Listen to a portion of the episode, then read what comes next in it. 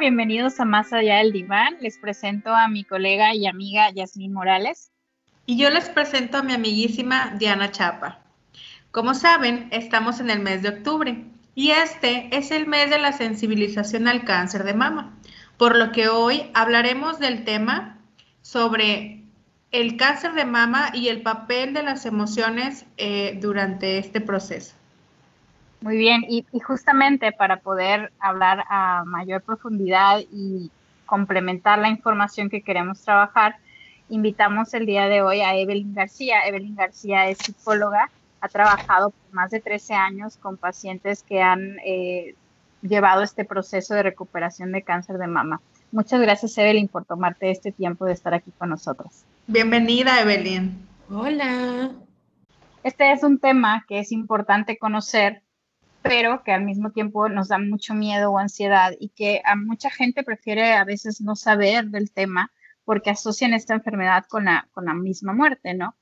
Y aunque sí, como muchas otras enfermedades, la manera en que se afronta eh, o enfrenta sí suele ser desde el miedo, es importante estar informados. Evelyn, ¿nos puedes ayudar a entender cuáles son los momentos de la enfermedad? O sea, es decir, cómo ¿Qué, es lo que vive una persona o una mujer que descubre que algo raro está ocurriendo en su cuerpo y que probablemente sea cáncer de mama? Los momentos en la enfermedad, eh, hablamos de enfermedad y se le da una connotación negativa. Generalmente cuando hablamos de, de cáncer y todos sus procesos, hablamos de un proceso de recuperación esta es una connotación más positiva. Estás en un proceso de recuperación al cáncer. Entonces es muy importante cambiar nuestro esquema de, la palabra y, esta, esta aura negativa que de pronto por ahí puede surgir, ¿no? Cuando aún todavía no se ha dado un diagnóstico, ya estamos anticipando toda esta parte de lo que va a suceder. Entonces, considéralo eso como la primer parte de este proceso. Ok.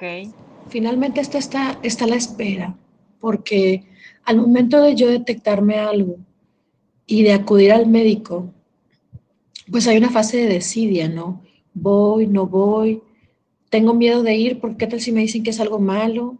O cuando voy y me decido finalmente a ir, cuando ya lo platico, cuando ya lo medito muy bien eh, y me decido a ir, está esta fase de los estudios que también generan mucha ansiedad e incertidumbre empiezan a haber examinaciones, preguntas, estudios de sangre, estudios eh, de radioimagen, para saber qué, qué es, incluso hasta a intervenciones quirúrgicas como una biopsia.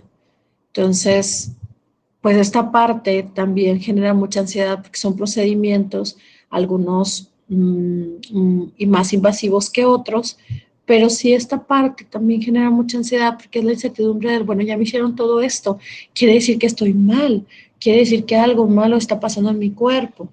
Entonces, esta es la segunda fase, ¿no? El, entender que todos estos procedimientos me están orillando a un diagnóstico eh, posterior. Entonces, pues bueno, cuando pasa toda esta fase de, los estudios, sigue el diagnóstico. Aquí es muy importante entender que pueden haber dos reacciones eh, comunes. La primera es, aunque parezca extraño, un alivio. Es como que, ah, ok, entonces es esto. Ya no estoy con la incertidumbre de será bueno, será malo, ya me dijeron que es malo, ya me dijeron que, que esto que me encontraron es, es maligno y que tenemos que intervenir como que de alguna manera la, cabecita piensa, bueno, pues al menos ya sé qué es, ¿no? Y ahora lo que, que sigue.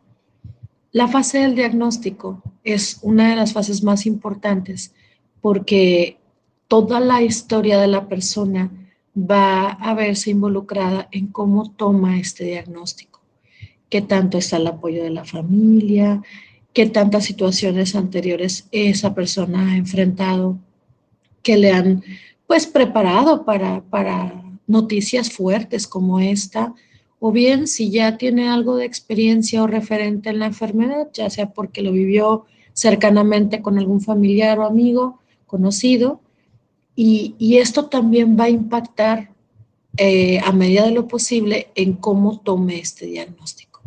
Hay personas que, que no entienden lo que les está pasando y los doctores les explican y les explican una vez y otra vez y, y no lo comprenden. ¿Por qué? es una fase de negación, están apenas asimilando la información, ya que es un material muy traumático para ellos. Entonces, hay una, hay una fase en donde el cerebro tiene que procesar esta información que les está eh, brindando el doctor y por esa razón necesita entender qué está pasando.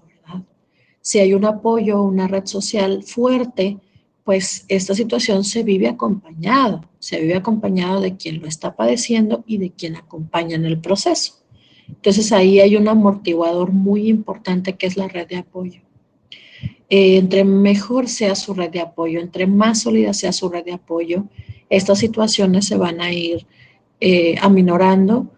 No desaparece el malestar emocional, pero sí hay un amortiguador muy importante donde ellas sienten que pueden recaer o pueden más bien descansarse eh, en, su red de apoyo, ¿no? Entonces, el proceso lo viven, hay muchas cosas que van dentro de, ello. Una vez que se, que se tiene el diagnóstico, pues los siguientes pasos son los que generan este, esta incertidumbre o esta ansiedad. ¿Qué me van a hacer?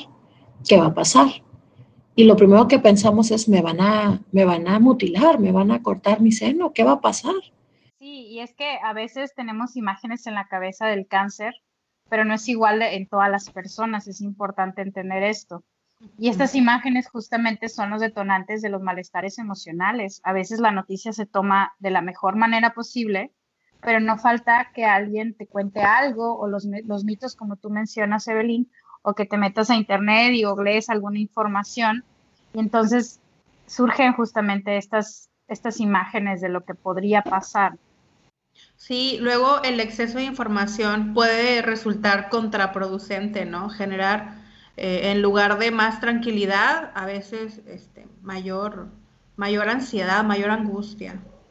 Claro. La explicación del médico aquí va a ser sumamente importante del médico y del consejo ahí que, que tenga de, orientación, ¿verdad? Ya sea, llámese trabajadora social, llámese enfermera, llámese psicólogo, quienes estén ahí en la red, eh, es importante porque los siguientes pasos tienen que quedar muy claros para la paciente, tienen que quedar muy claros eh, para esta persona que está pasando por este proceso, para que sea menos difícil asimilar la información. Entonces, una vez que, que tiene la información, clara de cuáles son los siguientes pasos, pues, pues esto puede ser desde la intervención quirúrgica o de la administración de medicamentos. Eh, aquí van eh, a, desde este momento puede tener diferentes variantes eh, el curso de la enfermedad. Claro, no es lo mismo el momento en el que se acude al médico. Claro, porque eh, si alguien acude al médico con la enfermedad en una etapa o estadio, como nos platicaba Evelyn, diferente, pues eso cambia el, tratamiento y la manera en que se vive este padecimiento. Y Evelyn, eh, ¿en qué momento en tu experiencia, en qué momento va una mujer al médico? ¿En qué momento decide ahora sí que tomar el, paso de, pues, de acercarse más a un diagnóstico o a, a ver qué sigue, ¿no? Sabes que hay diferentes personalidades. Hay mujeres que, inmediatamente que detectan algo, inmediatamente van y, al médico a revisarse, ¿verdad? Y por eso la detección oportuna. Pero hay otras a las que es tanto su miedo, es tanto su ansiedad, que, que, dejan pasar este tiempo, ¿no? Que dicen, no, no quiero ir porque tengo miedo de que me digan que es algo malo. Entonces depende mucho de la personalidad lo que sí te puedo decir es que es muy importante que si tú conoces a alguien que está pasando por un proceso así como de, se detectó algo, algo diferente que, que no estaba en su cuerpo y que ahora está, pues alentarla, acompañarla, invitarla a que, a que acuda lo antes posible a revisarse. Claro, totalmente. En la psicología, nosotros trabajamos estos padecimientos desde la psicosomatización es decir, vamos a imaginarnos que cuando nosotros eh, vivimos una situación que nos genera impacto, eh, la procesamos a través de, diferentes mecanismos. ¿sí? Ahora imagina que tenemos eh, tres capas de la percepción. ¿sí? Una es la mental, la otra es la emocional y la otra es la física.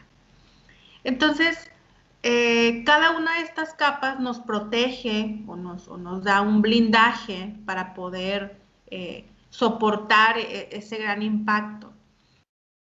La primera capa, que es la, capa mental, es la que nos ayuda eh, porque es la que le da sentido a lo que está pasando, intelectualizamos las cosas, nos damos las respuestas a todos los por qué de, que pueden surgir cuando vivimos algo, algo que nos toca. Pero a veces esta, esta capa no, no alcanza a, proteger a la persona de, ese hecho a veces tan, tan fuerte que vivimos. Y entonces entra otra, la traspasa, ¿no? Y entra la siguiente capa, que es la capa emocional. Esta capa emocional es, esta, esta otra parte más íntima, más interna, a través de la que nosotros entendemos esto que está ocurriendo. Muchas veces las respuestas no nos alcanzan y lo que podemos o lo que alcanzamos a hacer es a sentir eh, eso que está ocurriendo. Cuando ya estamos ahí y el impacto sigue siendo muy fuerte, pues ahora sí que entra el cuerpo, ¿no? Y lo que todas estas dos capas anteriores, la emocional y la, y la, mental, no pudieron procesar, partimos de la teoría de que este impacto o esta situación se nos encarna, o sea, la tenemos en el cuerpo, ¿no? Y, y, de alguna manera lo que no pudimos hablar, expresar o a lo que no pudimos darle sentido, nuestro cuerpo lo dice. Ahora, es muy importante eh, no, ver esta, esta, manera de entender las enfermedades como una culpabilización al enfermo o a la enferma. Eh, no, esto no es algo que se hace a propósito, no tiene que ver con que no hayas tenido la suficiente fortaleza para, para vivir una situación, sino que es importante conocer cómo eh, nuestro, nuestra mente ¿no? y nuestro cuerpo y nuestro ser eh, percibe las situaciones o percibe las experiencias que, que ocurren a lo largo de nuestra vida. Y a veces, sabes, más que ver la enfermedad como algo negativo, la enfermedad se nos presenta como este momento para poder entender eh, que, dónde estamos parados, cómo está nuestra vida o eh, pues cómo han impactado nuestras experiencias eh, a, nuestra existencia eh, actual, ¿no? Claro. Creo que de alguna manera están tomadas de la mano la, parte emocional y la, la, parte física, ¿no? Creo que a veces las separamos o las vemos de manera, sí, como que son algo separado, ¿no? No van de la mano y no, no es así, justamente como mencionabas, ¿no? Si ya tengo yo la enfermedad, bueno, ¿qué hay de la parte emocional? Y si yo tengo algún malestar emocional, ¿cómo este me puede afectar en mi cuerpo, ¿no? Y también de aquí surge otro punto muy importante que es el acompañamiento familiar, que ya lo comentaba Evelyn, que es esta parte donde, bueno, el diagnóstico se le da a la persona, pero de alguna manera la está recibiendo toda la familia o los amigos o quien es cercano a esta persona, ¿no? Yo me imagino, ahorita que estamos platicando del cáncer de mama particularmente, si esta persona tiene una pareja, cómo lo sufre la, pareja, cómo lo vive, si tiene hijos, si tiene alguien que depende de esta persona. Entonces, esta parte creo que sí es muy importante, ¿no? No olvidar que el diagnóstico es pues para varios miembros de la familia o de la, de las personas cercanas a esta, a esta persona. Sí, o sea, el diagnóstico se lo lleva toda la familia. y, por ejemplo, aquí, Evelyn, en tu experiencia, o, por ejemplo, ¿qué hacemos o qué hago si conozco a alguien que acaba de ser diagnosticada con cáncer de mama? Pues bueno, lo primero es mostrarte empática y validar sus emociones. Eh, hay un mundo, un mar de emociones que se viven en este proceso de recuperación al cáncer de mama. Entonces, validar sus emociones, que a veces sienta contenta, a veces siente enojada, a veces sienta triste, a veces sienta este, malestar, eh, eh, es bueno escucharlo. Entonces, ser una escucha muy activa, muy empática, en donde estarás ahí para, para ofrecerle apoyo y hasta donde ellas quieran, sin ser tan invasivos, sin ser muy entrometidos, pero sí demostrarles que estaremos ahí en todo momento cuando ellas nos necesiten. Que levanten la mano si necesitan algo, que si les da pena decirnos, pues empezar a generar esa confianza para que se sientan libres de expresarnos. Sabes que hoy tengo ganas de hablar, hoy tengo ganas de decir que, me siento muy mal, hoy quiero decirte que estoy agradecida con lo que me pasó porque me ayudó a ser mejor persona, lo que sea, no invalidarlo, escucharlo, ser empáticos. A veces solo acompañar es más que suficiente. A veces no piden una palabra de aliento de nuestra parte. Y como lo hemos vivido en, los sepelios, ¿no? En los velorios, como sucede. A veces uno llega y dice, lo siento mucho. Y esto es algo que tenemos como muy cultural, ¿no? Tenemos que decir algo. Siempre tenemos que decir algo. A veces no es necesario decir nada. Simplemente acompañar, estar ahí y sí hacerle saber a la persona, estoy aquí, estoy presente para cuando tú me necesites. Sí es importante eso porque esto nos ayuda a que también la persona poco a poco y bajo sus recursos y su ritmo asimile la situación. Sí, y es que eh, esta parte del acompañamiento es muy importante, pero también hay que entender que van a haber altibajos, ¿no? Va a haber momentos eh, de mucha fortaleza de la persona y va a haber momentos en los que, como bien mencionas, Evelyn, a lo mejor no quiere hablar, ¿no? Se siente muy mal. Entonces, lo vuelvo a decir, esta parte de también es un diagnóstico que le, afecta al familiar, es muy importante, porque también se está viviendo un miedo grande de perder a esta persona. Y como bien decía Evelyn hace, hace unos minutos, sí, eh, acompaña, el familiar la acompaña a la persona, pero también no siempre puede ser el fuerte, ¿no? O sea, también tiene que reconocer que tiene miedo, que tiene angustia y que pues no la está pasando tan bien. Entonces, qué importante sería que, también tuviera una atención o un acompañamiento psicológico, un familiar, ¿no? Sí, o sea, cuando, eh, cuando tenemos a una persona, ¿no? Que, o cuando tenemos un familiar que tiene un malestar, obviamente las personas que estamos alrededor queremos hacer hasta lo imposible por porque esta persona se sienta bien, ¿no? Y, como dices, a veces eh, quienes están alrededor pues, creen que, apoyar es, ser el fuerte. Y, no, o sea, tiene, tiene también que ver con, el respetar los tiempos, con el respetar los límites de, la otra persona. O sea, como dices, a veces eh, acompañar es solo estar ahí. Y estamos acostumbrados a, la acción, a hacer algo y muchas veces en estos casos, pues no hay nada que hacer más que seguir las recomendaciones del médico, ¿no? Y entre una acción o entre un estudio o entre una quimioterapia y otra, pues lo único que se hace ahí es vivir, vivir con esto que está ocurriendo. Evelyn, en tu experiencia, en los casos que tú has visto, en el ejercicio que tú has hecho con tus pacientes, ¿cuál es el papel o cómo, cómo entiendes tú eh, eh, la función del psicólogo en, en el acompañamiento de una persona con cáncer de mama? Sumamente importante porque acuérdate que pasaron por un proceso que, que, a veces tiene que accionar muy rápido. Entonces, cuando tienes que accionar muy rápido, porque es una enfermedad bastante agresiva, híjole, pues, pues rápido pasaste por todo y te pasó de noche todo y ya para cuando acuerdas ya terminaste y qué pasó, qué fue, qué, quién soy. Entonces, es bueno eh, reconectarnos con la experiencia, asimilarla poco a poco y cada una de las partes de su historia. ¿Para qué? Para que podamos ahora sí llegar al crecimiento, al crecimiento de la experiencia, ¿verdad? Ah, esto que estás diciendo, em, no podemos evitar, o bueno, yo no puedo evitar, ¿no? Siempre voltear a ver la cultura, voltear a ver el contexto en el que nos, nos desenvolvemos.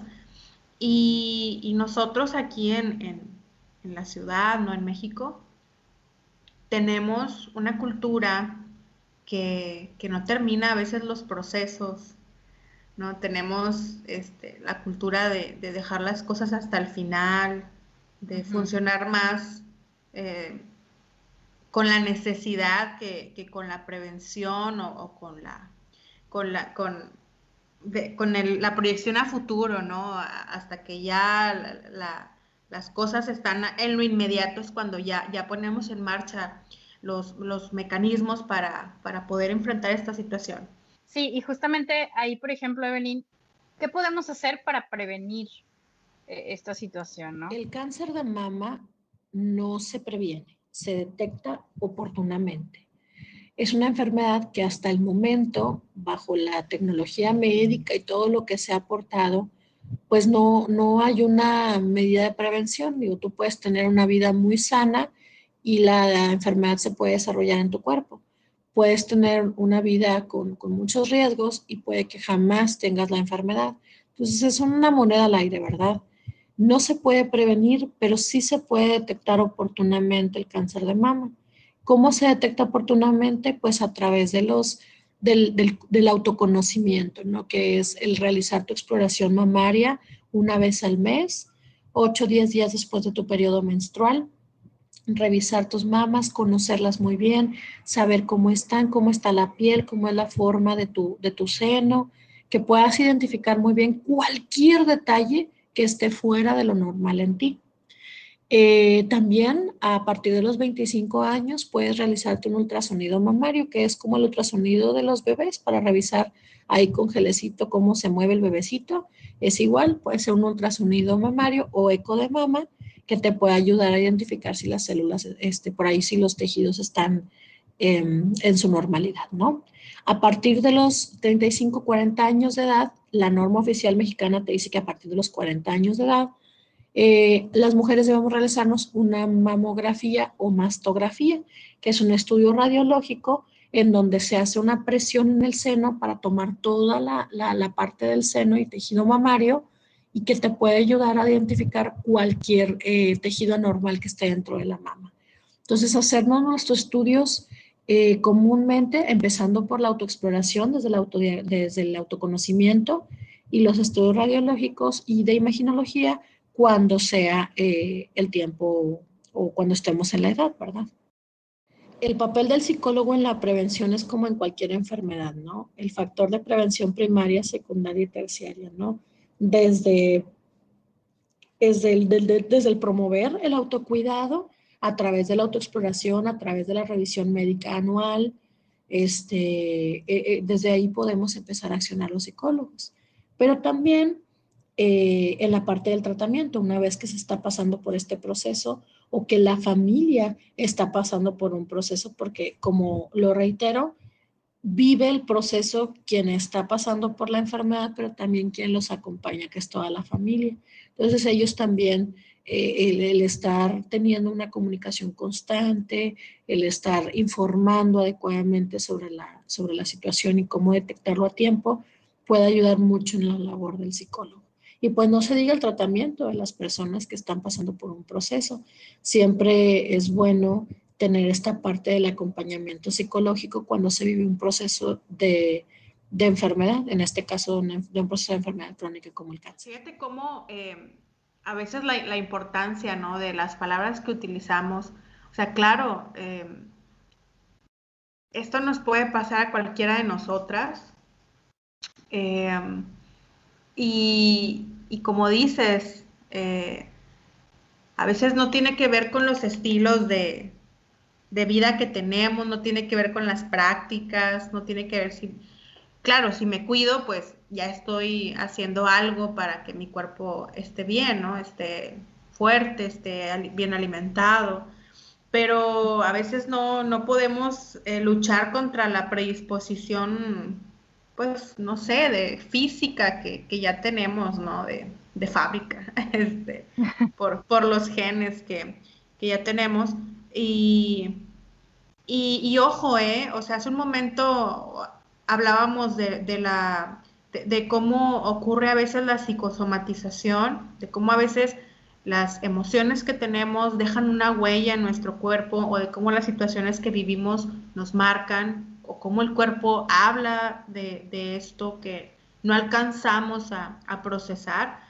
Pero es que es todo, o sea, no, es solo el cuerpo, no es solo la mente, no es solo las emociones, o sea, pueden ser, o más bien son un montón de factores que de pronto coinciden y, provocan ya sea una enfermedad como esta u cualquier otra enfermedad, ¿no? Bueno, pues creo que así como a resumen, ¿no? Qué importante esta, esta parte del lenguaje, ¿no? Evelyn nos platicaba, bueno, vamos a darle la vuelta y no trabajarlo no como, como enfermedad, sino como este eh, proceso de recuperación y también esta parte de la prevención. Creo que, Yasmin y yo traíamos mucho el chip de cómo podemos prevenir esto, cómo podemos transmitir el mensaje para que se busque que no suceda y, y nos lo dice Evelyn de una manera bastante acertada, ¿no? Es, en realidad es una detección oportuna. Entonces, pues creo que ya así para resumir, es importante que nos demos, este, pues, que se, lo decirlo, la, la importancia, ¿no? A, nuestro cuerpo, aún que no tengamos eh, síntomas, ¿no? Hacer la, revisión y el chequeo, que sí es algo, como decías, ya es que muchas veces nos esperamos hasta ya sentirnos muy mal para ir al médico.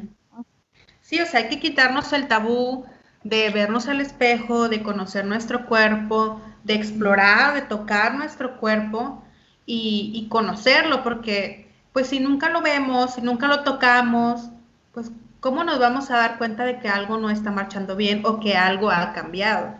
Y, de verdad, o sea, más vale que, vayamos al médico y nos diga que no tenemos nada, ¿no? Que, andamos este, más, más preocupadas que, lo que estamos encontrando, pero más vale mil veces a, que pueda ser algo más negativo, ¿no?